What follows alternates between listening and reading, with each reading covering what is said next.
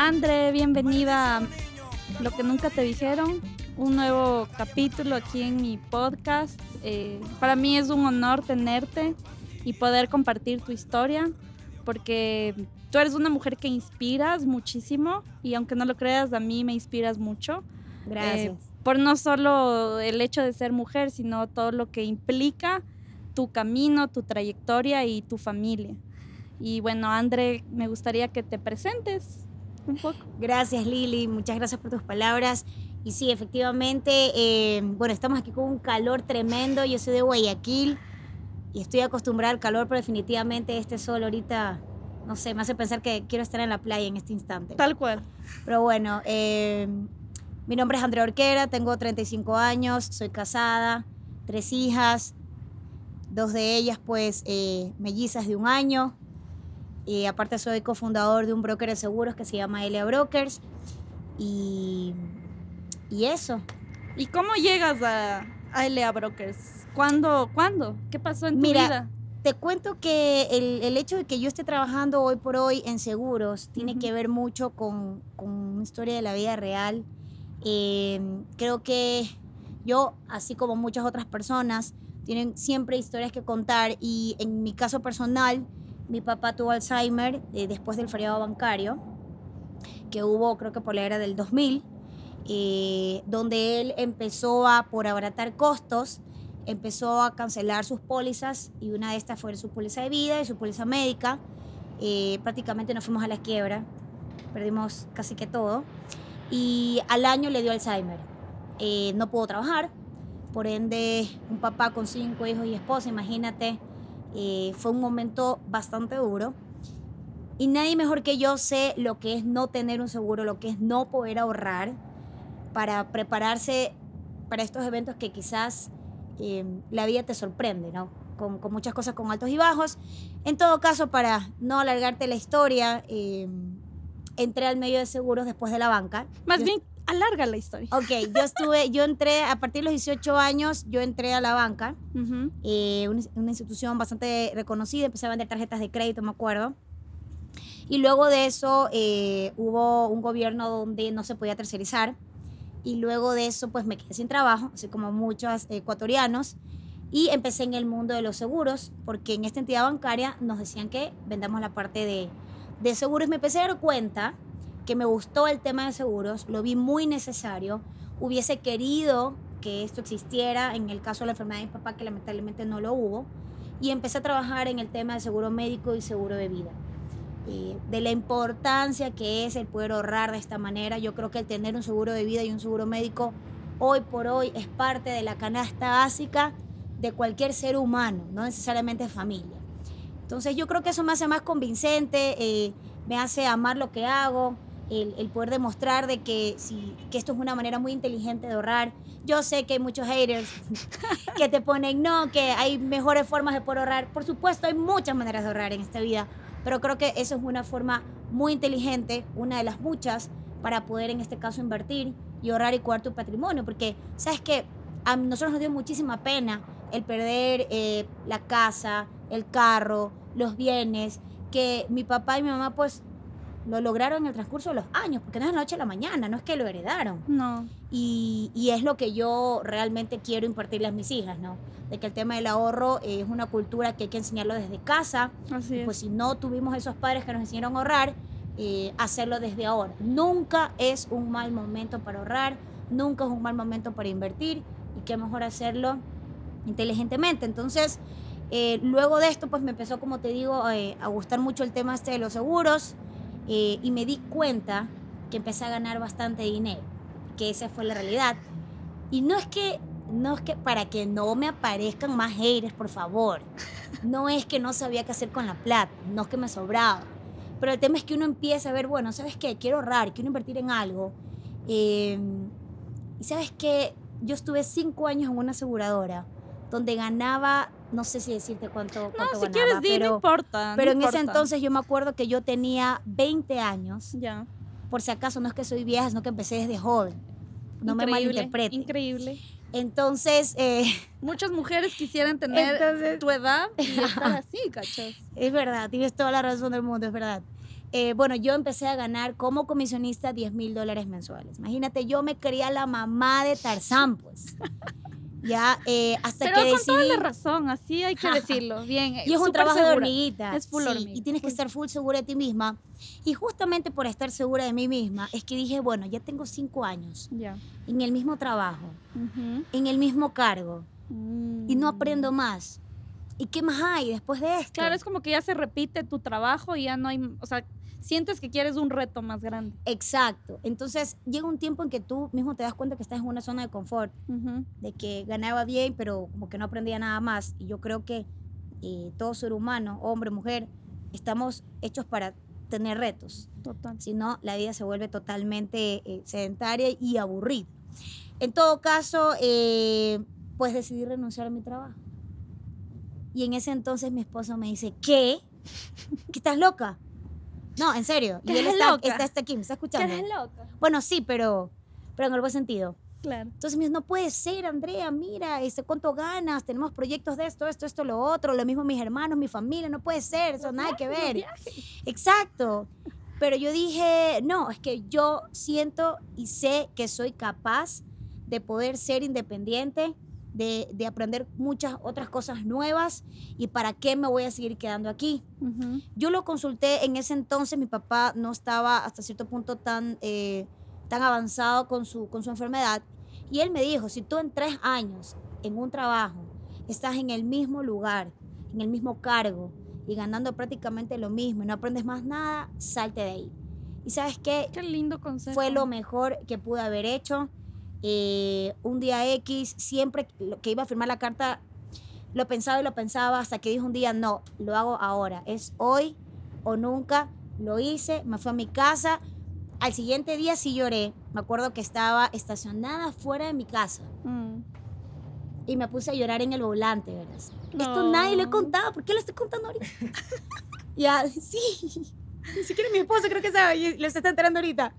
Eh, Porque de eso se trata, de, de- de- de que sea súper eh, súper íntimo y luego alguien más se va a conectar con Sí, eso. sabes que lloré porque dije, ¿será que me habré equivocado? ¿Será que habré tomado una buena decisión? Eh, te comento que al día siguiente me llamaron de otra empresa que era también relacionada con el tema de seguros, eh, a la cual también le debo mucho, estoy muy agradecida también. Fue creo que una de las mejores escuelas como broker de seguros. Pero, ¿cachas esto? Me llama al día siguiente que yo eh, había renunciado. Lógicamente de ley fue chisme. O sea, ¿quién te llama a tu teléfono convencional al día siguiente? Entonces, bueno, me acuerdo tanto que dije, no, sabes que yo estoy decidida, me voy a tomar dos meses sabáticos, porque sí había ahorrado, ese es el punto que cuando tú ahorras tienes al menos el tiempo de poder darte, darte el lujo de poder tomar buenas decisiones, porque Y- no tomas apresuradas las decisiones. Total. Y tú, tú empezaste a ahorrar cuando pasó esto de tu, en, tu, en tu casa con el tema de tu papá. Con el tema de mi papá me di cuenta que eh, de nada sirve el hecho de que todo el dinero que ingrese a casa eh, lo estés, no solamente, quizás lo estés utilizando para cosas mismo básicas de la casa, pero si no destinas un ahorro, no vas a tener un colchón en momentos críticos, como Así es. lo que sucedió en este caso con papá. Yo creo que si lo hubiese tenido este tipo de ahorros, eh, hubiésemos seguido pagando la póliza médica, hubiésemos seguido pagando la póliza de vida, no tuviéramos que haber vendido la casa, ni el carro, ni las demás cosas que ellos tenían por tratar de solventar no solo la enfermedad de él, sino también el estudio de mi hermana menor, que eso es importantísimo también recalcarlo, yo me tuve que hacer cargo de eso, Wow. eh, y más que nada fue por un compromiso moral, ¿no? Porque quizás Claro. otra persona te decía, bueno, no me importa, no, no, no es mi vida y yo ya me gradué y ya está. Pero se supone que como familia uno siempre pone el hombro, ¿no? Eh, eh, de eso se trata. Entonces, desde ahí yo empecé a ahorrar cada cosa, cada centavo. Yo creo que esto también depende mucho de la cultura eh, que tú hayas tenido desde pequeño. Y como reitero al- a la vez anterior, es importante de que estemos conscientes de que siempre es un buen momento para ahorrar. Y yo creo que la pandemia nos dejó eso también. Sí. Ya el sí, que no full. aprendió ahí, ya mejor lánzate, hermano. O sea, el tema de la pandemia fue demasiado delicado, no porque yo venda seguros te lo estoy diciendo, No. te lo digo porque definitivamente a todos nos cogió desprevenidos. Ujú. Y aquellas personas que no tuvieron su colchoncito y que se quedaron sin trabajo y les bajaron el sueldo, pobres de ellos, no me quiero imaginar cómo lo tuvieron que haber pasado, re mal.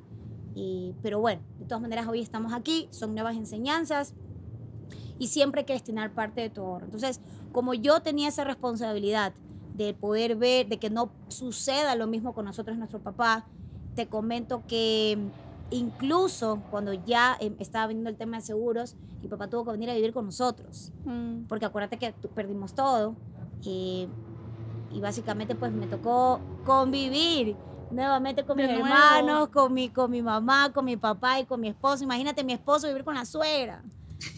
Gracias a Dios, mi, mi esposo, que no está aquí, que creo que ya se fue, salió un ratito, de verdad, créeme que para mí fue un ángel, o sea, porque yo no Mm. se lo pedí, y estoy segura que lógicamente lo hizo por mí, pero el tema es de que tuvimos que convivir y ahí sí, pues también, o- lógicamente, ver el tema de los gastos y demás, pues no. En todo caso, el tema es de que cuando me arriesgué a, a renunciar, me di el tiempo porque gracias a que había ahorrado, me pude dar el lujo de tomar buenas decisiones y no buscar trabajo a lo loco y tampoco el gastarme el dinero que había ahorrado. Eh, y me di, me di los dos meses sabáticos que te indiqué. Después de esos dos meses entré a trabajar, eh, como te digo, pues a, a- a esta, a esta empresa. Y yo ya había tenido mis, mis metas súper establecidas, ya con tiempos, para que no se me vaya la vida siendo eh, dependiente. Ojo, no digo que ser dependiente sea malo, No, no. si acaso, Son perfiles, son pero, perfiles. pero yo creo que si tú tienes el alma de, de- de ser un independiente, un, un empresario, alguien que, que le encante decirte ser libre económicamente, tienes que tomar riesgos que no todos toman esa clase de riesgos. Pero yo te puedo decir que lo más hermoso que una mujer puede tener es tener la seguridad de sí misma de que va a poder lograr todo lo que realmente ella quiera. Uno logra lo que uno quiere Sí. y definitivamente si, si no te lo propones no vas a poder. Entonces, en mi caso empecé en mi casa, en la- una habitación libre que tenía, eh, invertí en mi laptop, porque en ese entonces ni siquiera tenía laptop, y empecé desde ahí a ver los resultados, a meterme de lleno en el tema de seguros. Y yo no lo vi como vender seguros, sino como aconsejarte y ayudarte de manera profesional a que elijas la mejor póliza que a ti te resulte y en especial el tema de la póliza de ahorros que a mí me encanta. Me encanta porque yo creo que gracias a esos ahorros en mi familia no se va a repetir, o al menos en mi generación, no se va a repetir el, el tema de que nos coge una pandemia o me quedo sin trabajo o me coge una enfermedad y no tenga cómo solventar. Es muy difícil el enfrentar problemas sin tener dinero, ¿sabes? Es durísimo, es durísimo porque muchas de las decisiones dependen de, del dinero. Exacto. Y yendo un poco más holístico, más energías, eh, el hecho de que vendas seguro significa que tú en generaciones, porque cuando estás sanando eh, la relación con tu mamá, con tu papá, y tú mismo viendo a ver en dónde tienes que mejorar, el tema de vender seguros es que tú vienes a sanar temas económicos en tu familia. Exacto. Entonces e- es es súper interesante cuando yo estaba justo en una terapia de biodescodificación, que es justamente, es una terapia que atacas a, a una emoción que a ti no te deja avanzar, ¿ya?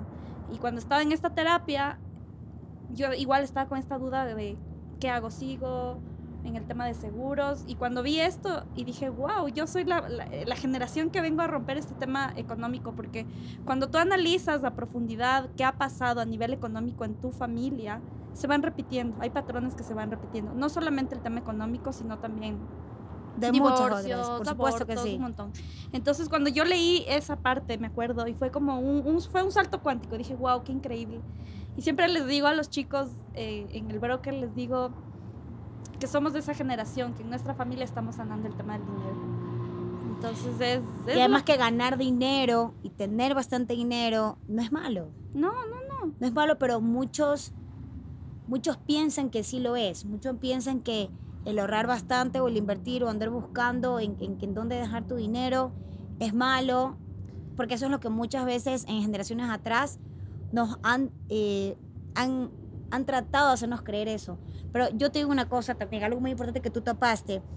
Es que yo estoy admirada, yo tengo 35 y yo estoy admirada de todas las cotizaciones, justamente te estaba contando esto antes Sí, de chicos de, de 18 a 21 años que llaman, aló, llaman, o sea, esto jamás había pasado, este, Lili, llaman a pedir cotizaciones porque quieren invertir en su póliza de jubilación. qué Es algo- increíble. es algo que yo jamás me hubiese imaginado que suceda y lo están haciendo. ¿Qué quiere decir? Que la generación que viene Está Están más es una generación que están más conscientes de que no piensan terminar hasta cierto punto como nuestra generación pasada o actual. Porque yo tengo am- amigas, amigos que tienen 35, 40 años, hermano, y todavía no tienen seguro médico. Uf, Y todavía no tienen seguro de vida y tienen bebés.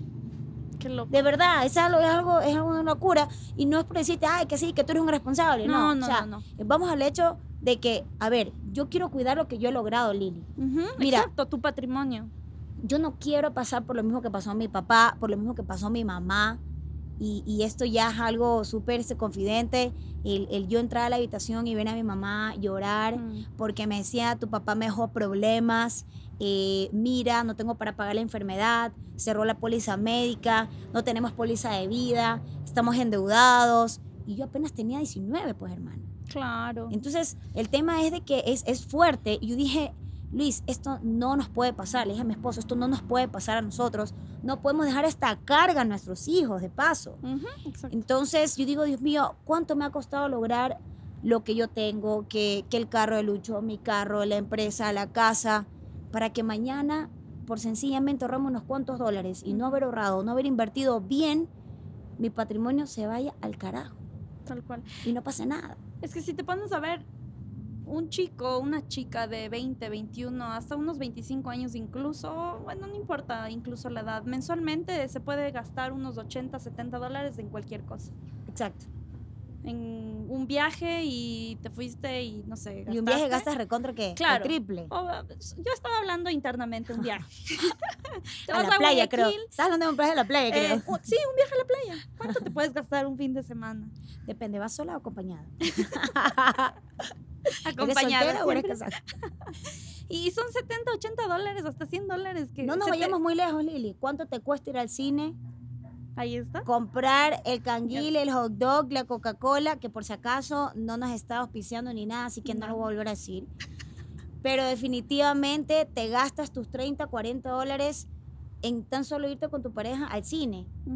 ¿Qué decir si te vas a la playa o un feriado o en esta Navidad? Entonces, ese dinero, o sea, eres libre de poder gastarlo en lo que tú quieras. Y que tienes que divertirte, sí. Y que tienes que dejar una parte para entretenimiento también. Pero ¿qué pasa con tu colchón? ¿Qué pasa con tu futuro? Por Dios, hay que cuidar lo que te ha costado lograr tener en esta vida. Si compraste tu carro y tienes 24 años, hermana, ¿cómo no lo vas a asegurar? Ese carro, ¿cuánto te costó? 15 mil, 20 mil, 30 mil. Y no lo vas a asegurar. Ahora, aseguras el carro, no te pero te chocas y tú no te aseguras. Pero si tú eres la que está pagando el carro y si tú estás enferma, ¿cómo vas a seguir pagando la cuota del carro? O sea, todo tiene un- un- una cadena, todo funciona en base a y no puede ser posible que si te ha costado tanto el poder conseguir tu carro, tu casa, tus viajes, de la noche a la mañana, nunca te preguntaste si en algún momento te iba a pasar alguna enfermedad, si te iba a pasar algún accidente, o hermano, nos coge otra pandemia que nos encierra a todos y no podamos trabajar. Entonces, yo considero que hoy por hoy la nueva generación, si no tienes asegurado tus bienes, que es lo que te ha costado conseguir, ¿dónde estás? pues? Y sabes que no solamente la pandemia, Ecuador también, para la gente que escucha de otro lado, en Ecuador hubo un terremoto en el 2016, en Sí. el 16 de abril del Sí. 2016, y fue lo Sí. mismo. 17, 17. 17. Sí, fue el 17. Y de nuevo, es como perdieron seres, perdieron tantas cosas y, y creo que Ecuador ha tenido, bueno, en este caso Ecuador, y de ahí la pandemia, momentos fuertes que nos hicieron tomar conciencia este. Sabes que justamente por el tema del terremoto que hablaste y para, para, para no ser aburrida en el tema, sabes que em, nosotros tuvimos la oportunidad de cubrir varias edificaciones que sí habían estado aseguradas. Wow. Gracias a Dios esas personas no perdieron del todo, pero asimismo tuvimos eh, varias personas que eh, perdieron todo porque se les vino abajo su negocio y perdieron mercaderías que tampoco las tenían aseguradas, porque una cosa es tener asegurada la estructura de tu casa, de tu departamento, de tu empresa, y otra cosa es también tener los bienes que tienes ahí o la mercadería. Entonces, el tema de los seguros ayudó un montón en Manta, me acuerdo, y, y mucha gente se pudo salvar económicamente en algo, Wow. pero porque tuvieron que invertir en, en asegurar su patrimonio. Pero ¿y qué pasa con aquellos que no? Claro. Perdieron absolutamente todo, no solo perdieron seres queridos, sino que encima te quedaste en quiebra total, porque perdiste tu edificio, perdiste tu casa, perdiste tu, tu, tu mercadería que nunca lo aseguraste. Entonces, Ujú. ya eso de que el seguro es un gasto, eso es un mito, eso ya no No. es verdad. No. Ay, es que el seguro, ¿sabes lo que me dicen? Es que el seguro es para gente rica. Sabes que yo ayer justo me reuní con un cliente y me dice, no, es que el seguro es una inversión. Y fue como, gracias, al fin. ¿Me Gracias. permite grabarle, por favor, Sí, sí, señor? sí, tal Le quiero subir una historia ahorita. Y, y me decían, no, es que yo tengo una póliza afuera también y me interesa tener aquí. Y fue como, a ver, a ver, repítame, por favor. Así mi sonrisa de hornado era así como, no lo podía creer. Y fue como tan lindo. Le felicité y, y- y- y de nuevo, él me decía, yo tengo mi hijo y yo quiero cubrirle a mi hijo, quiero que mi hijo tenga el mejor futuro y estoy súper interesado. Y fue como, no, no, no podía creer. Por favor, repítame. Y fue como, qué lindo encontrarse con personas que están conscientes que no están viendo el precio, no están viendo el, el- obviamente sí el precio porque te tienes que sí, Hay sí, para todos igual, pero exacto, el tema sí. es que te preocupas por tener la cobertura. Exacto, la decisión de decir si esta plata no es que estoy votando, la estoy invirtiendo para el futuro. Y es para ti. Entonces fue como, no, a ver, 30 mil, perdón, 300 mil, 250 mil, 200 mil, hazme esa cotización, me decía. Y era como, wow, porque, porque está súper consciente, no está desde el, ay, no, pero a ver, ¿cuánto va a ser la cua-?" Sí, está bien, pero de nuevo, es el, el, el, el hecho de que esa persona diga, es mi hijo, es mi mamá, es mi hermano, y yo, si tengo ahorita esa conciencia de que son 100, 200, 300 dólares, es una inversión. Entonces es Claro, mira, aquí hay dos, hay dos, eh, dos, bueno, hay muchos escenarios, pero los dos más comunes es que, por ejemplo, una vez me tocó a un papá, tenía un bebé de, creo que tres meses, y me dijo, ¿sabes qué? Yo no nací en cuna de oro. Mi hijo tampoco tiene que nacer en una cuna de oro, porque yo estoy bien, así que no le voy a dejar el seguro de vida. Y yo, que Dios lo perdone, Señor. Pero bueno, pero muy aparte de eso, te hago este ejemplo, es porque mira, ¿sabes qué? Voy a hablar para dos tipos de, de- de generaciones, ¿ya? Ujú. o, o- o de, o de etapas de sus vidas. Porque en algún momento nos vamos a casar, yo sé que unos sí, otros no, pero, pero es un estado normal, que en cualquier Ujú. momento podemos estar. Entonces, ¿qué pasa? Que aquellas personas que son jóvenes, que no tienen hijos, que son las que les hablo en este momento, necesitan ahorrar, pues hermano. No te vas a gastar toda la plata en farras, pues, porque va a llegar el momento en que ya no farrees y qué va a pasar con toda tu juventud, que fue tu etapa más productiva. Y que tú me vengas a decir que vas a dejar tu jubilación o tu bienestar en manos de terceros, llámese gobierno, llámese, no sé, un edificio, lo que sea, tienes que tener siempre algo bajo la manga. Y las pólizas, en este caso de seguros, es eso. Hay muchas formas de invertir, muchas formas de ahorrar, pero esto es una de las más inteligentes y de las menos costosas, porque tienes que invertir menos, porque mientras más joven eres, más económico te sale la póliza. Hay pólizas de 50 dólares, que la gente a veces piensa que, que ay, no, es que va a salir carísimo. No, porque todo es de acuerdo a la edad. Uno. Y dos, aquellas mamás o papás, sean solteros o casados, porque sean jóvenes, uno dice, bueno, no importa, si yo llego a fallecer, llego a faltar hoy, mi hijo o mi hija se queda con mi mamá, con los abuelos, con el papá, con el que sea. Digamos que se queda con tus papás, o sea, con los abuelos en este caso. Tus abuelos, los abuelos lo van a cuidar, lo, va- lo van a criar, sí, por supuesto que sí. Pero ellos van a tener que también salir a trabajar para mantener a tu hijo, ¿en serio? ¿En serio? O sea, le estás dejando dos deberes que casi que por obligación. Tú vas a mantener a mi hijo y aparte tienes que criarlo. Entonces, ¿qué mismo, hace? ¿Qué, ¿qué mismo hacen los abuelos? ¿O qué mismo hace la persona que se queda a cargo? Entonces, yo creo que es muy importante el tema de la responsabilidad moral eh, que tenemos con nuestros hijos. Porque el, el hecho no es de que ya bacán, me muero y, y se quedan mis papás a cargo de mi hijo. Sí, pero económicamente es mi responsabilidad. Ujú. Y yo no estoy a favor tampoco que los dejes millonarios. Muchas personas que piensan No, que sí. no, no Pero yo creo que la mejor herencia, muy aparte de la manutención, es el estudio. Y, el estudio es la mejor herencia que puedes dejar, porque así lo haces un hombre capaz o una mujer capaz y tiene mejores oportunidades que otros, porque esa es la realidad en nuestro país. Y la educación no es gratis, hermana. La buena educación cuesta. Entonces, esto es una forma, como te digo, de poder eh, tener esta póliza para varios propósitos. Y, y ojo, otra cosa, Lili, que estas pólizas que se están vendiendo de ahorros, que antes quizás en nuestros tiempos no había o no les parábamos, no le parábamos bola, no solo te sirve para jubilarte. te sirve también para que puedas programar viajes, para que des la vuelta al mundo entero, para que emprendas un negocio, para que te compres un edificio, para que hagas algo por tu vida en el resto de los años. Entonces, no necesariamente esto es de fallecimiento, esto es de vida, esto es ahorro, lo que vas a cobrar ahora. vas a hacer hoy y no te debitan plata. Tú estás aportando. Estás ahorrando, estás invirtiendo y tocaste algo importante de la ¿Qué es lo que te dejan tus papás desde esta educación, esta educación financiera? Porque este tipo de decisiones son decisiones que sí, tal vez no la tomas hoy, pero la puedes tomar en una semana, en un mes, pero es tener esta inteligencia financiera también, como este dinero voy a aportar para este lugar, esto para esto. Y las nuevas generaciones, eh, los millennials, no tienen acceso a lo que por ahí nuestros abuelos o nuestros papás tuvieron, el tema del IES me encuentro mucha gente que no aportan al IES porque obviamente no tenemos esta continuidad laboral por, por muchos factores, pero creo que es importante que ahora sí sea el momento de que quitemos estas creencias limitantes, porque muchos son creencias limitantes que no nos dejan ver a futuro y solo estamos viendo en el corto plazo y queremos los, los resultados en el corto plazo. Yo te voy a contar algo, mi abuelita tiene Alzheimer y gracias a Dios, porque obviamente mi abuelito le dejó la jubilación. Y gracias a eso mi abuelita dentro de todo se puede mantener. Tiene una jubilación que no, no es obviamente lo que uno quisiera para que le tenga el, cuidado que, que, se merece, pero dentro de todo ella no le falta nada. ¿Pero por qué? Porque en esa generación tuvieron ese apoyo del IES y las nuevas generaciones. Pero no ahora, pero no se sabe ahora. O sea, el tema es de que no es tan seguro el que vayamos a recibir ese dinero.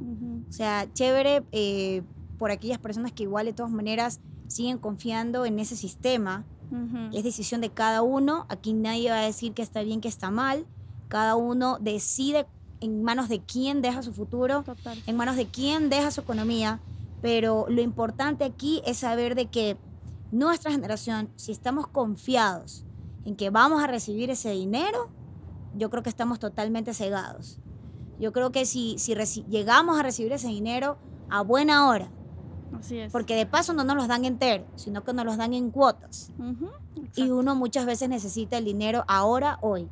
Y eso es la ventaja que te trata eh, de dar en este caso y que te da las pólizas de seguros. Tú te retiras cuando tú quieres, con el dinero que tú mismo este, dispones, que tú mismo eliges el valor a ahorrar. Y, lo del IES, yo sinceramente lo estoy dejando como algo totalmente aparte, si me lo dan bien y si no, yo tengo acá mi póliza y mi fondo de ahorro y no voy a desperdiciar más mi juventud, que es mi etapa más productiva, porque de paso ese seguro es el más caro que tenemos. A veces la gente dice, es que el IES es barato. Pero si Elías cobra a todo el mundo de diferente manera, porque todo va de acuerdo a los ingresos que tengas. Total, y si tienes un título o no tienes un título. Exacto. Por ejemplo, mi mamá, la jubilación que tiene es totalmente distinta a la de mi papá, porque, porque mi mamá nunca estudió una, una carrera y mi papá estudió una carrera. Claro. Entonces ahí, hay le pagan más y a ella le pagan menos. Si tienes por ahí una maestría, igual. Exacto. Y, mira, y, ponte pilas que es, es prácticamente, digamos que eh, también sea por el valor este de los ingresos cuando, ¿por qué tenemos que limitarnos o por qué tenemos que dejar que, una entidad nos diga cuánto es lo máximo o lo mínimo que nosotros podemos este, ahorrar y recibir? No, ¿Sabes qué? Me parece totalmente injusto. Sí. Me parece totalmente injusto y, yo por eso te digo, con esta em, prueba de vida que tuvimos, sinceramente yo trato de, de ahorrar por diferentes fuentes, aquí, afuera, en donde sea pero es el mejor consejo que le puedo dejar a los jóvenes eh, que nos están escuchando y aquellos que no estamos tan jóvenes que digamos. Ay, no, pues la que apresuremos nuestros pasos, hermano, porque de aquí a la vuelta, de aquí a la vuelta nos puede sorprender cualquier cosa. Yo creo que eso es algo que tenemos que tenerlo en mente. Sí. De que hoy estamos aquí, mañana podemos estar con la misma edad sintiéndonos jóvenes, pero lamentablemente estamos enfermos o llega a pasar alguna tragedia y lo mejor es siempre vivir tranquilo, vivir tranquilo, saber que puedes ir al lugar donde tú quieras a comer lo que te da la gana. Yo soy feliz de la vida llevando a mis hijos a mi juguetería y que cojan lo que quieran. No es que les voy a comprar la juguetería, pero hermano, no, estoy viendo, oye, disculpa, ¿y, este, ¿y esto será que puedo comprarlo? No. O sea, ¿por qué pensar que la libertad financiera es mal? Es lo más lindo. Exacto. Como muchas otras cosas en la vida, pero es lo más lindo. Lo que tú dijiste, la libertad financiera. Es que aquí ya viene un tema más profundo que es el tema del dinero. Tú y tu pareja están, el tema del dinero está sanado. Es como que tu subconsciente está así. No, es en serio. Es en serio. Inconscientemente, su subconsciente está sanado. Porque de nuevo, el dinero, mucha gente piensa que el tener dinero es, es malo, es ambicioso, pero sí, hay una ambición sana, porque es esto, no estás entrando a un lugar a limitarte, porque sabes que tú, para tener ese, ese, ese juguete, ese viaje, tú atrás hiciste mil cosas. Te Exacto. reuniste con 100 clientes, 100 clientes, viajaste, no sé, con igual, viajaste y te reuniste, etcétera, pero eso en el subconsciente está totalmente limpio y por eso tienes esa realidad financiera. Exacto, y el tema tampoco es como que decir, ay, que tengo que ahorrar y no, y no poder entretenerme, ¿no? El hecho es que hay un equilibrio y así como ganes dinero y así como lo disfrutas, así también poder ahorrarlo. Pero tampoco eh, el mensaje es que ahorres todo y te limites para poder disfrutar, porque esa es otra de las cosas que yo aprendí. Mi papá era un hombre eh, muy ahorrativo, sinceramente era muy ahorrativo. Ahí está. Con cinco está. hijos, hermano, imagínate, ¿no? O sea, Nosotros somos cuatro. Dios mío, yo no sé, yo, yo tengo ahorita tres y, y, bueno, no me siento tan loca porque igual gracias a Dios, como te digo, tenemos un buen trabajo, tenemos buenos ingresos, pero definitivamente Son dos personas es, una seguras. responsa- Andrés, es una de responsabilidad total, casi que de por vida, porque uno igual nunca deja uno de ser papá y mamá, pero independientemente de eso, el tema es de que mi papá se educó mucho a ahorrar. Mucho, mucho, mucho, mucho, mucho, mucho ahorrar. Nunca se iba a imaginar, hermana, que iba a pasar el Mm. fregado bancario. Ojo, ¿Y tu papá qué hacía? mi papá en ese entonces, antes de la pandemia, era gerente comercial de, de este banco. ¿Ya? Oh. De este banco que no le voy a dar publicidad porque no nos están pagando auspicio, amiga. ¿Ya? Entonces, eh, es que yo también hago en vivo. ¡Qué loco! Ya, y eh, realmente. O sea, siempre estaban los números en tu casa. Siempre, Ahí toda la vida. Mi papá me pedía la factura, casi casi que la despensa en ese entonces no daba factura, pero nos pedía el vuelto exacto. Ya, y siempre ahorraba. Yo soy, yo era igual. Tú me, tú, cuando Ay, tú me dijiste eso, no, no. No, mentira. pero mi papá de la marina, pero él siempre así como súper disciplinado. sí.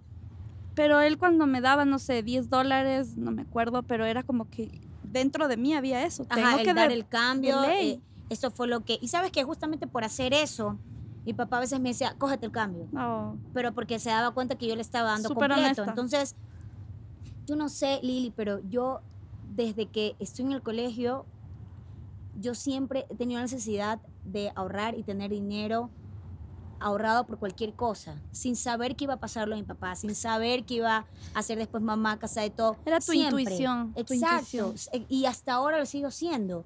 total. Entonces, eh, repito, no es de que todo el tiempo pasas ahorrando y, y que no te No. distraigas, porque te cuento algo, eso sí le pasó a mi papá. Mm, Ahorraba demasiado dinero y está bien, chévere, es papá de cinco hijos, lo entiendo. Pero no siempre tuvimos la oportunidad de poder viajar en familia, Mm. teniendo como Lili. mm. O sea, yo te estoy diciendo ahorita de infidente, teniendo como. Y Sí, nunca se iba a imaginar que su vida se iba a acabar a los 54 años. Nunca se iba a imaginar eso. Claro. La pregunta es, ¿pasó trabajando? ¿Pasó ahorrando? ¿Pero disfrutaste? ¿Disfrutaste tu vida? Porque solamente tenemos en teoría esta, pues. Sí, es una Entonces, sola. De nada sirve que también te pases matando trabajando todo el tiempo y ahorrando hasta el último centavo y no dándote placeres de la vida en el buen sentido. Entonces, todo tiene que haber un equilibrio, el poder disfrutar como también poder ahorrar, pero definitivamente el mensaje eh, para todos y cada uno de los jóvenes es que el pasado, el futuro, perdón, no es la continuidad del pasado. Eso es lo que nos han hecho creer. Las cosas que te funcionaron hasta ayer, te funcionaron hasta ayer. Eso no te va a funcionar en el futuro.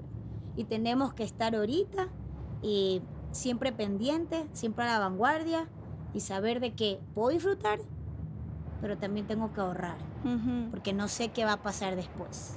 Es que ahí viene un tema que tocaste, que el pasado, chao. Pero es el presente. Solo el presente es el que te ayuda y, y te hace entender cómo vas a hacer el, tu futuro. Las decisiones que tomas ahorita, porque lo único que puedes cambiar es el presente. El pasado, chao, el futuro no existe. Es Exacto. ahorita. Mañana tomo esta decisión, invierto, no invierto. Y no solamente invertir en herramientas financieras, sino también, para mí, y yo siempre digo, la primera inversión es en ti. Y ahora yo te pregunto, Ujú. Andre, ¿qué es lo que más inviertes en ti? Uy, de todo. Bien. De Eso todo. es. Sabes que yo ¿Qué es lo que más te gusta? ¿Qué es- yo sé, yo, A yo a más o me menos gusta ya todo, cacho. pero yo creo que si me preguntan como ese, ese TikTok cuando que hay ese TikTok cuando tus amigos tus amigos te critican por qué te gastas el dinero viajando. Sabes que para mí es lo más maravilloso que puede existir. Ujú. Yo yo y eso que aquí está escuchando mi esposa está sufriendo, creo ahí escuchando. A mí me encanta viajar. Mira, yo estoy cada tres, seis meses y yo digo, ¿sabes qué? Ya me- me quiero ir Next. ya, no, no puedo. ¿Y sabes qué? Nos ha ayudado un montón incluso como pareja, porque Mm. cada vez que viajamos, yo, yo siento que realmente nos conectamos, nos divertimos, como que volvemos a ser los mismos enamorados de antes, por ejemplo. Es que los viajes te, te, te expanden. Exacto. Y sabes qué? Uno regresa con un pensamiento totalmente diferente. con Un pensamiento totalmente diferente, eh, tanto para los negocios como también para tu vida diaria, ¿ya? Porque aprendes muchas otras culturas, ves muchas otras cosas, muchas innovaciones, que cuando vienes acá a Ecuador, amo mi país por si acaso, pero te das cuenta como que, wow, sí que estamos un poco quedados en esto, en esto, en esto, en esto, y tu mentalidad se abre totalmente, que si no hubieses viajado, no te hubieses enriquecido. Entonces, si tú me preguntas a mí, ¿qué es lo que yo más hago? Es viajar. Segundo, el tema de invertir también en conocimiento. Creo que es algo muy importante increíble. A mí también me encanta. el, el conocer de más cosas, no, no, no, por si acaso, otra vez los haters, por si acaso. No soy, por favor, eh, no soy nerd, pero a mí me gusta siempre conocer más cosas, más gente. Por eso yo amo mi trabajo, porque conozco a gente todo el tiempo. Eres todo el curioso. tiempo. Eres súper curioso. Demasiado, diría yo. Bien, esa es. Demasiado. Yo creo que todas las mujeres somos curiosas. Sí, sí, Solamente que unos los explotamos más y otras menos. Y eso ya no es culpa de uno. Sí, eso sí, es verdad. Unas sí, otras no. ¿Y en qué más inviertes como pareja? Bueno, como pareja, aparte de los viajes y las escapadas que sí nos hemos dado de vez en cuando, creo que es importante. Eh, así es. ¿Sabes qué? Como pareja he encontrado eh, con Lucho que ya vamos a cumplir el próximo año, Dios permite, el 22 de agosto, 15 años de casada. Bien. Qué bestia, ¿no? Sí, es bastante tiempo, amor. Es que ahí me está viendo, me está haciendo señas. Lo estoy viendo. Eh, bueno, como pareja lo que hacemos, lo que a mí más me ha gustado con Luis es que lo hemos logrado todos los dos juntos. Qué chévere. Yo creo que nunca voy a poder decir el que yo logré algo, algo sola. Qué lindo. Y, y creo y considero que él tampoco lo, lo diría. Yo creo que somos un buen equipo. Son Hemos pasado por altos y bajos. eh, nos conocimos Como trabajando y yo creo que eso es algo, un tip súper chévere porque no es que nos tuvimos que acoplar para trabajar juntos, sino que nos conocimos trabajando. Él tiene su modo de, de operar las cosas, yo tengo mi otro modo de operar las cosas. Y creo que aunque muchas veces él dice negro y yo blanco, encontramos un acuerdo eh, y eso es lo que nos ha mantenido unidos. eh, muy aparte del, del- del- del amor y el compromiso, porque acuérdate que amar es un compromiso. Ujú. Quizás hay días que te levantas diciendo de que, ay, Dios mío santo, ¿por qué estoy casado? ¿O ¿Por qué estoy casada? El, el- el casado, el casado que diga que no, están mintiendo, por favor. Next. Entonces yo creo que esto es una decisión de todos los días y hacerse amigo de tu pareja. Es difícil, es difícil, porque hay cosas que quizás tú quieras contar o viceversa y prefieras a veces no contar, pero al final del día yo creo que sí hay que ser valientes y, y- y desnudar esa parte de ti a tu pareja Total. y decir, esto es lo que realmente yo siento, esto es lo que realmente yo pienso y quizás yo esté mal, pero esto es lo que necesito decírtelo Ujú, y sí. quiero que me escuches, Ujú, porque si no, ¿quién más lo va a hacer? ujú. Entonces, yo creo que como te digo, como pareja, eh, para mí cada vez que, ah, bueno, y nos encanta bailar, eso sí, él es un bailarín, pero de primera. Yo no tanto, pero trato de, de agarrarle ahí el paso. Bien. Pero yo creo que esos y eso momentos, no es común. Lo común por es que la supuesto que no. mujer y total el hombre ahí. imagínate, Pero bien, bien. para que te des cuenta que yo estaba una Pero ahí me contaron que- enjaulada. Ahí me contaron que te gusta jugar fútbol. Ay, me encanta jugar fútbol. Acá, Pero nadie aquí- quiere jugar a conmigo. mí me gusta. Así Qué que bueno, entonces ahí tengo que hacer está. un partido. ahí hay Porque que en, el- en mis tiempos ya nadie quiere jugar conmigo porque dicen que era muy ¿Cómo es que, cómo es que saben Machona. decir? Sí, muy machona. Mi mamá no me dejaba Brajero jugar. me decían. Puedes creerlo. Qué horror. Eso me decían. Pero a mí me encantaba porque somos cinco hermanos, de los cuales son tres varones y en este caso yo. Mi hermana menor todavía no nacía. Entonces, ¿yo qué hacía? ¿Jugar Claro. con la muñeca todo el día o Al ponerme a jugar? Andre al arco. Sí, pues, y me mandaban al arco, literalmente. Y tenía todas mis, mis pantorrillas moraditas, hermana, moraditas. Pero de todas maneras, ¿y sabes qué? Me acuerdo tanto que eh, jugamos un campeonato aquí en Quito. ¿Ves? Yo tenía Sí, güey. 7, 8 años y, para, y los niños no me querían dejar jugar. ¿Tú puedes creerlo? Pero no, mujeres no, mujeres no. Típico, Hermano, vengo y me, me armé un moño, me puse una gorra y como tenía camiseta de abrigo no se notaba que era mujer. Vengo y meto un golazo, hermano. Tú puedes preguntar a toda mi familia porque es que no es mentira. Pegué un golazo, Lili. Que Bien. gritando, pero terrible, que salté y se me salió todo el cabello suelto y los peladitos. Yo te dije que era mujer, yo te dije. No, en serio, que cague bien. Pero, pero de todas maneras, este, sí, en cuanto al deporte, eso es otra cosa. Yo creo que una mujer, eh, bueno, hablaron el tema de la mujer, sin embargo, esto igual aplica para ambos. Eh, el hacer ejercicio, en mi caso personal, no lo hago por el tema de, ay, de ser fitness, que no es que no me gustaría, por si acaso, pero es algo que me desestresa un montón. Total. Es que Y- ahí y mueves sí, energías y, te motivas. y lo necesitamos. Incluso mentalmente lo necesitamos, te activas y hasta por salud. O sea, si estamos hablando de que queremos, en teoría, pues vivir más años para fregar más o para gozar más la vida, necesitamos tener nuevos hábitos, buenos hábitos ahora. Si queremos disfrutar de una buena vejez, tenemos que tener hábitos de ahorro hoy. Y solamente te digo esto.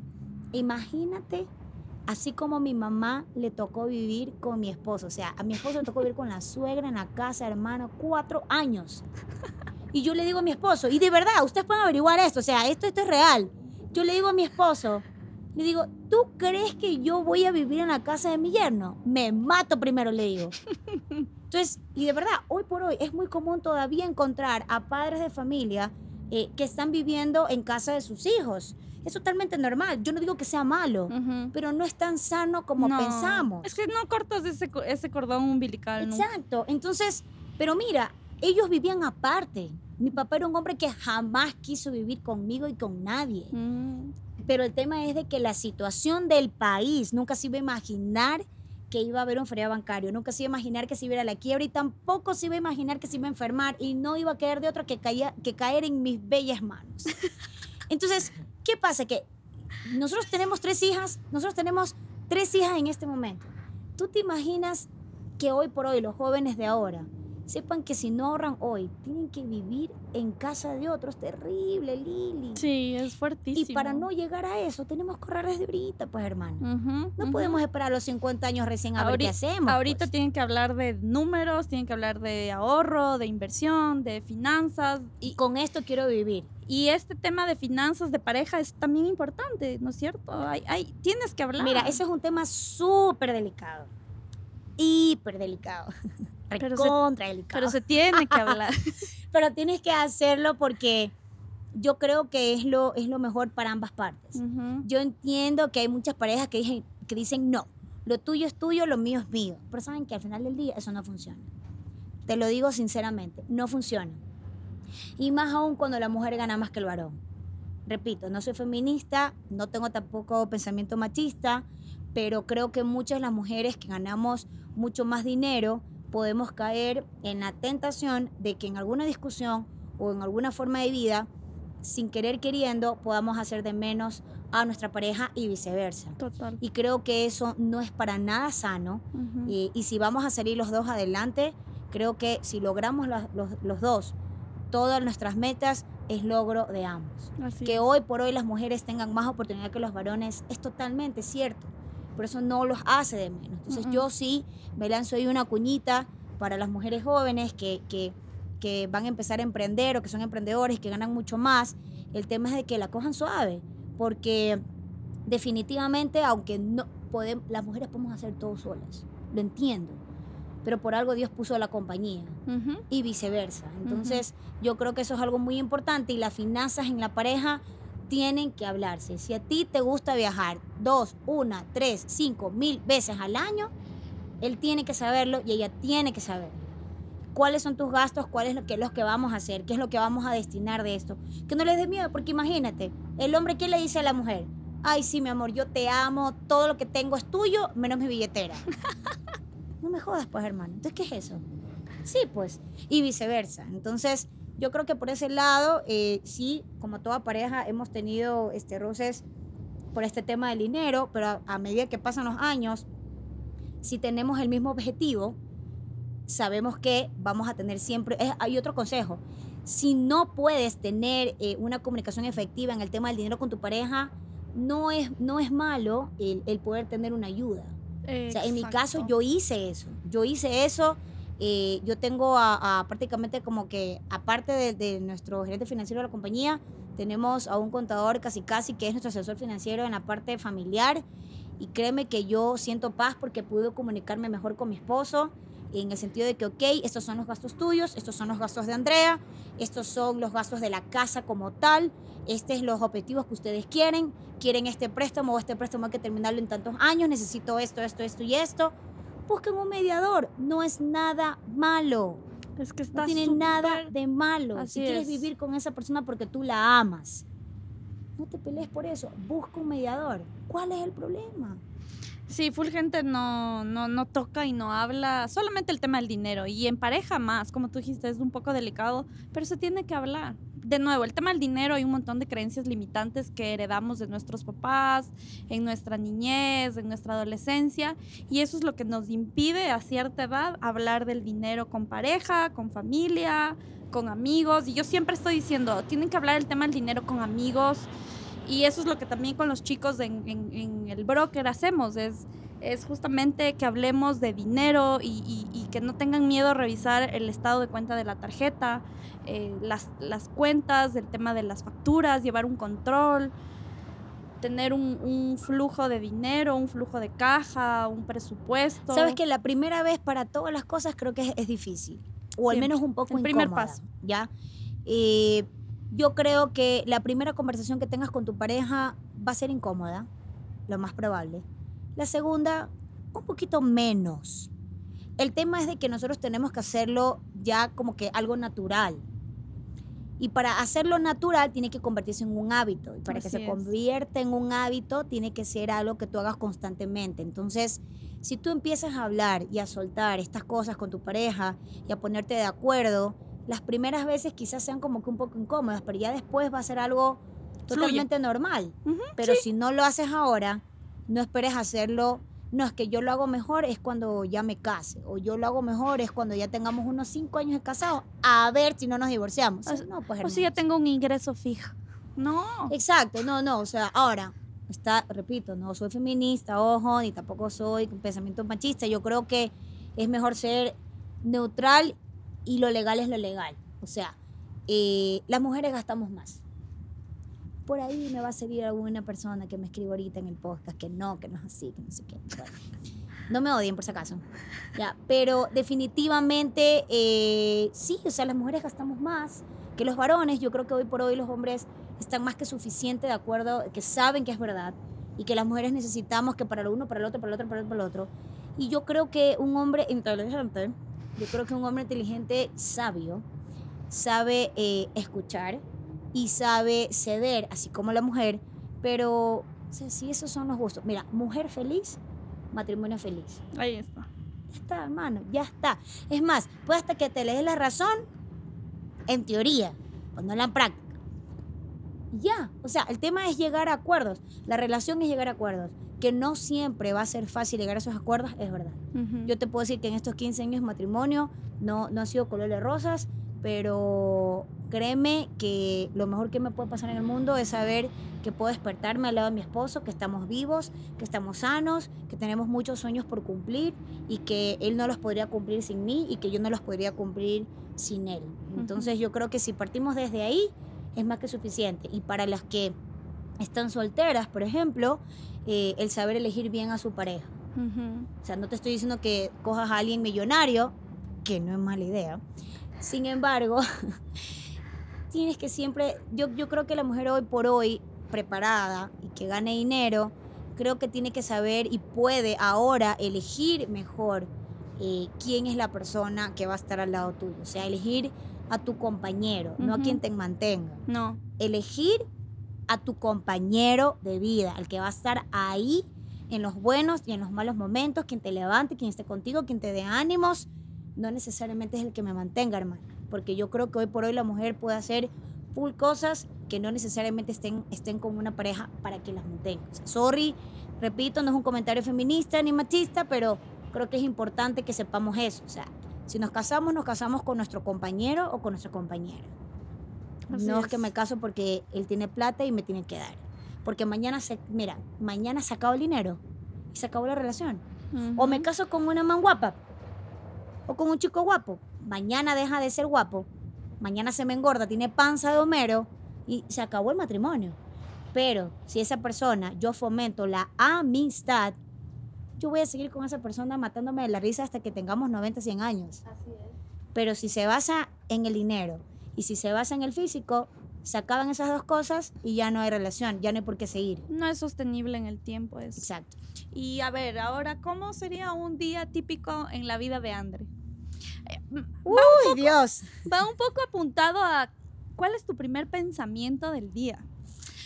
¿Por qué te digo esto, Andre? Porque para mí, y, te- y- y tengo que ser así súper sincera, el, el tema de mm, cuando estás involucrada en un montón de temas, y a mí no me gusta decir no tengo tiempo, porque eso es que tú no te organizas, pero llega un punto que estás en un... Hay un autor que dice que, que llegas a un punto en tu vida que llegas a una carrera de la rata, que tu vida se vuelve muy rutinaria, ¿ok? Entonces yo eso vengo y dije, no, yo no quiero una carrera de la rata. Y la carrera de la rata es esto, levantarte, desayunar, trabajar, almorzar en la tarde, X cosas a dormir. Esa es la carrera de la rata. Entonces yo vengo trabajando mucho eso el, el- toda la pandemia, desde que empezó la pandemia. Entonces para mí empezar el día con una meditación es súper importante porque yo le pongo una intención a mi día. Y digo, ¿cómo quiero que sea mi día? ¿Ok? En la pandemia, obviamente por otros temas, llegué a meditar tres veces al día. ¡Wow! Y fue full lindo porque estaba así como flotaba. Y obviamente, de nuevo, llega a un punto que uno eh, tiene varias responsabilidades y, y obviamente no llega a ese número de meditaciones. Pero yo quiero que me cuentes un poco cómo es ese día del Andre. ¿Qué tienes afirmaciones? ¿Escribes? Te, ¿Tienes Totalmente. una visión? ¿Tienes un cuaderno donde anotas tus sueños o un vision board? ¿Sabes qué? Es es súper buena tu pregunta. Eh, bueno, fueron varias preguntas. Pero la primera, cuando me levanto, apenas abro mis ojos, o sea, me despierto, no me levanto, me despierto. Lo primero es, y de verdad, y Dios sabe que es verdad, digo, Señor, gracias, porque hoy pude despertar y hoy me va a ir excelente. Todo lo que yo haga me va a ir bien. Y aunque salgan cosas que no están previstas, porque sí van a haber cosas que no las tenías planificadas, voy a saber cómo resolverlas.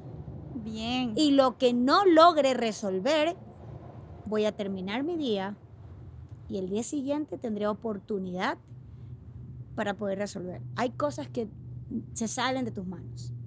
Y hay veces que nosotras las mujeres o los jóvenes en sí, todos, nos creamos películas Full. y pensamos que si hoy nos vamos a la cama sin poder resolver algo, no lo vamos a resolver nunca. Y sabes que en ese momento no vas a poder resolver tampoco. Y el día siguiente el problema va a seguir estando allí y tú tienes que ver la forma de poderlo resolver. Pero el tema es de que las frases positivas y de motivación las vengo haciendo hace como unos 5 o 6 años bajito. Bien. Sí, 5 o 6 años bajito. eh, y aparte de eso, este, Lili, yo oro. Yo oro antes de dormir, yo oro antes de salir de mi casa, porque no sé si voy a regresar. Y, y lo mejor de todo es que uno, para mí, yo estar tranquila y en paz y confiando en Dios, de que yo siempre voy a hacer lo humanamente posible para poder terminar mi día de la manera más exitosa posible. Yo trabajo en lo que, lo, lo que amo, entonces yo no lo veo a veces como que, ay, muy estresante, que tengo que trabajar. Yo amo lo que hago, en serio. Ayer, por ejemplo, eran las 10 de la noche y una cliente me dice, por favor, cotíceme, quiero esto, esto, esto y esto. Y yo, "Chuta, sabes que ya estoy cansada, le digo, tengo que ir a dormir. Pero la, la señora me dijo, no, pero es que mire, por favor, ahorita, mire que mañana yo voy a viajar a Nueva York, que voy a pasar fin de año allá, por favor, ayúdame. ¿sabes qué? Cogí, ni siquiera lo hice con desgano, porque me gusta lo que hago. He aquí la importancia de hacer lo que te guste. Exacto. Porque Es- así no vas a tener esta, esta, esta confrontación contigo, contigo. O sea, Es que ahí estás conectada con tu propósito de vida. exactamente, exactamente. Sí, es verdad. Estás conectada ¿Es y verdad? de nuevo el, el hecho de que, como tú dices, no estás, ay, es que el trabajo y esto. Porque viene otra energía. Tú estás con otra energía y, y- y como dijiste, hace cinco o seis años vienes tú mismo trabajando en ti, porque eso es súper importante. ¿Qué es lo que tú te dices todo el tiempo a ti? Tú estás con esa seguridad hace cinco o seis años, obviamente más tiempo, pero ya estás más consciente con este tema de las afirmaciones y es, y es lindo este tema que dijiste también, el tema de orar. El tema de orar, la oración en sí es un mantra. Y el mantra, ¿qué pasa en tu mente? Lo que hace que el momento que tú repitas una oración, en este caso un Padre Nuestro, un Ave María, cualquier tipo de mantra, lo que hace es que todos esos pensamientos, el trabajo, las deudas, de los gastos, la familia, los hijos, etcétera, el momento que tú empiezas a repetir ese mantra hace que el ego desaparezca y todo eso que está aquí, una nube Sí. de ideas, desaparezca y solamente te concentras en despejes. eso. Exacto. Entonces, me parece increíble Mira, y qué chévere, Andrés. Justam- justamente está hablando de eso, eh, algo que una vez, a veces Dios te pone en las personas que ni siquiera a veces son tus amigos, pero te lanzan alguna cosa en el buen sentido. Entonces, wow, porque uno siempre tiene que coger lo mejor de cada cosa que vives, pues, ¿no? Y yo me acuerdo que tenía unos 14, 15 años. Y esa persona me dijo, para que tú puedas ayudar al resto, porque es que esa es otra. Porque también me gusta hacer el tema del broker de seguros, porque a mí me gusta proteger, me gusta cuidar, me gusta servir. Y yo creo que después de lo que pasamos con mi papá, yo como que me hice la mamá de los pollitos hasta cierto punto, y, a mí me gusta cuidar eh, o ayudar a las personas. Y me acuerdo que esta persona me dijo, me dijo, Andrea, para que tú puedas ayudar a los demás, primero tienes que estar tú bien. Si tú no estás bien, tú no vas a poder ayudar al resto. Y yo cada vez que me levanto digo, a ver, si yo quiero dar lo mejor de mí al resto, o si alguien quiere que le ayude a resolver algo en mi trabajo, mis hijas, mi esposo, yo tengo que estar bien. ¿Y sabes qué? No es que estoy envejeciendo, pero yo digo, oye, qué bestia, ¿no? A veces uno pierde energías en cosas innecesarias Full. en cosas innecesarias y a veces yo me he dado cuenta que a veces soy más feliz en cosas diminutas. Tú me invitas a tomar un café con una galleta, que no voy a decir el nombre porque tampoco nos está dando publicidad. Eh, yo soy feliz, yo soy feliz. Quizás antes jodía con que no, que sí, que quiero irme a tal lugar, que no sé qué, pero hay unas cosas más pequeñas, a veces está la grandeza que Dios te puede dar. A veces uno dice, no lo veo a Dios. Sí, es verdad, no ves a Dios físicamente. Pero Dios te sonríe de muchas maneras. Hoy despertaste.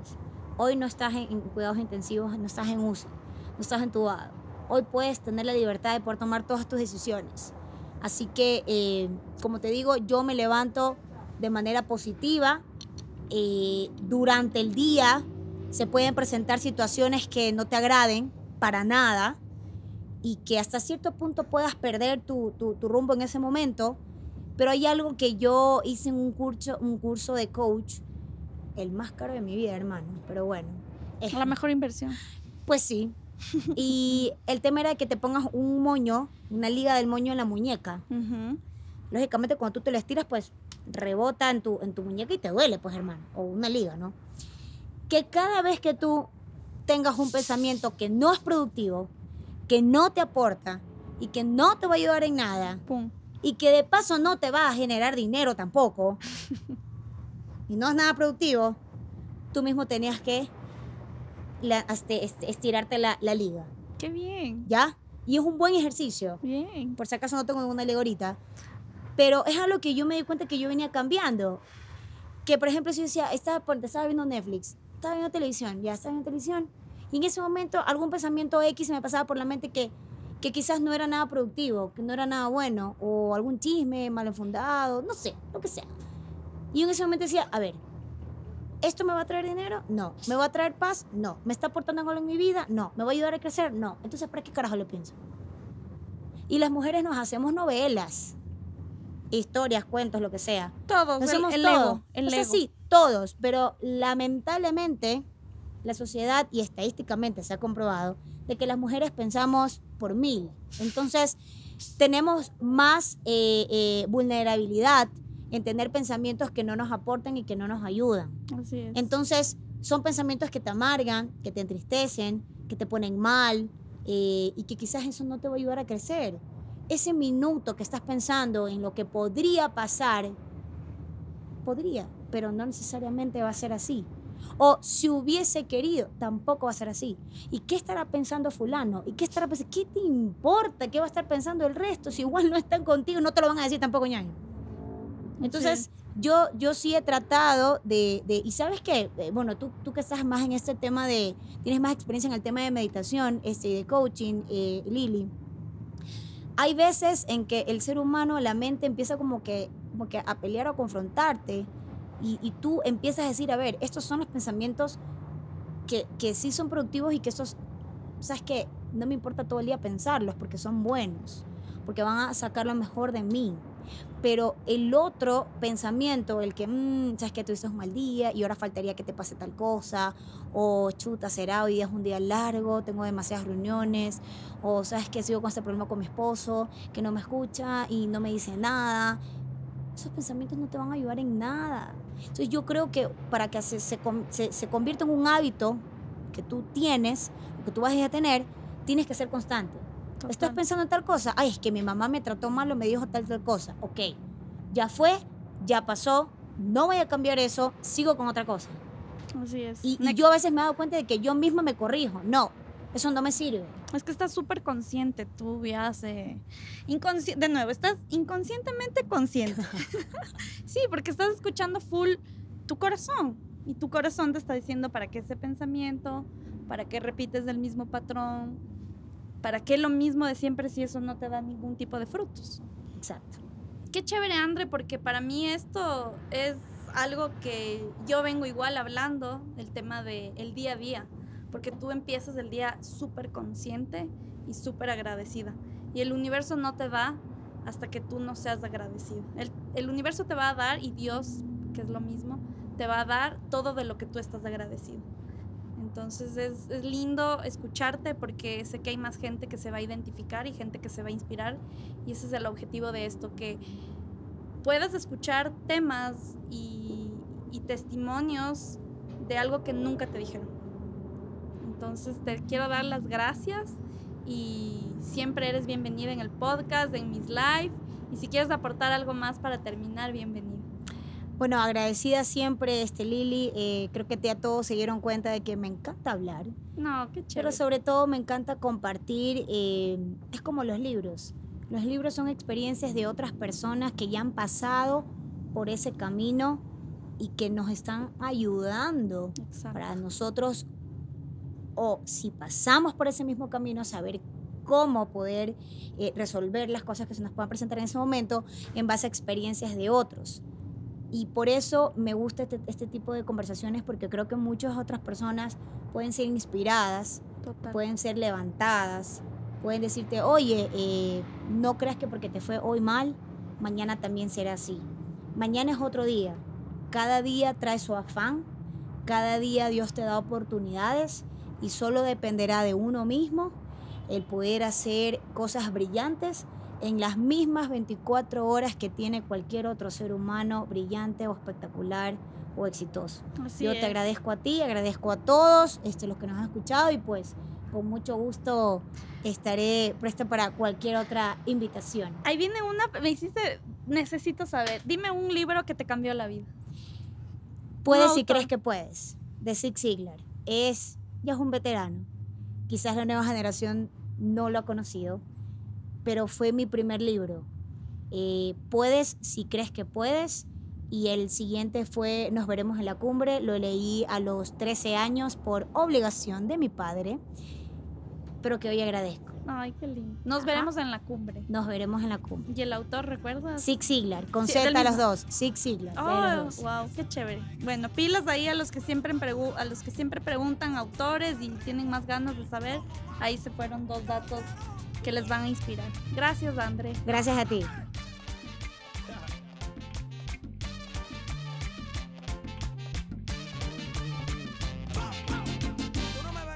a.